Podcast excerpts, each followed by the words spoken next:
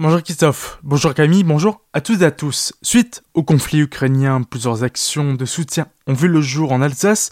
Du côté de les élus locaux, les maires orinois se sont concertés et ont décidé d'agir en lien avec la protection civile pour faire acheminer des dons au peuple ukrainien.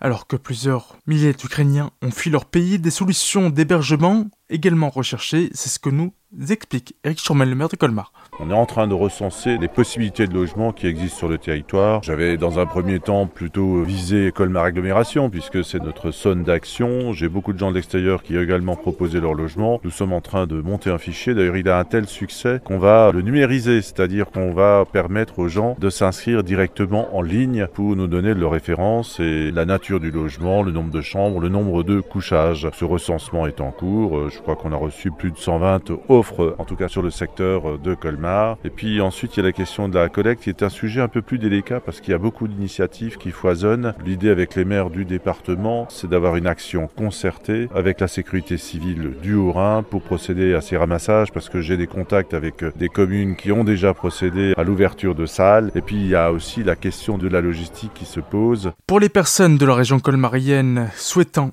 soutenir les Ukrainiens qui peuvent fournir un hébergement pour une durée indéterminée. Pour l'heure, elles peuvent se rendre sur le site colmar.fr afin de se faire connaître. Du côté de la communauté de communes du pays Brissac, également les élus ont tenu à soutenir l'Ukraine.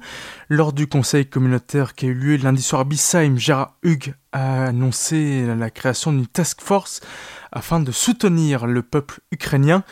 Les personnes du territoire souhaitant accueillir des réfugiés sont invitées à se rapprocher de leurs maires respectifs. Un appel a également été lancé aux personnes volontaires et à celles qui ont des connaissances linguistiques ou des contacts avec l'Ukraine, la Pologne et la Roumanie afin de pouvoir accompagner les personnes accueillies dans les meilleures conditions. À Célesta également, des actions de soutien ont vu le jour. Deux points de collecte sont situés dans la cité humaniste pour accueillir des denrées alimentaires, des médicaments, des conserves, du possible de déposer dans le bar Le Tigre ou encore aux deux rue Jacques Price. Un autre point de collecte est disponible chez les ambulances Maider. C'est au dit rue Waldkirch à Markolsheim. L'ONG United Riders est mobilisée pour acheminer du matériel. La collecte aura lieu en début de semaine prochaine. Plus d'infos sur le site de la structure. Dans le Val d'Argent, toutes les communes sont mobilisées. Il est donc conseillé de vous approcher de vos mairies respectives.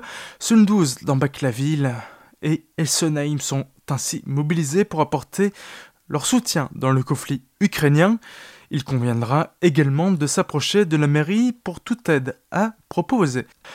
Un suicidaire secouru à Rhodes. Les secours ont été dépêchés dans ce village dans le Headmaster hier alors qu'un homme se trouvait prostré sur un toit. Les sapeurs-pompiers de Munster ainsi que des hommes du peloton de gendarmerie de montagne de Rhodes étaient présents. Un militaire s'est approché de l'homme tentant de le raisonner, chose qu'il est parvenu à faire avant l'arrivée du négociateur des gendarmes. Il est redescendu grâce à l'aide de la grande échelle des pompiers.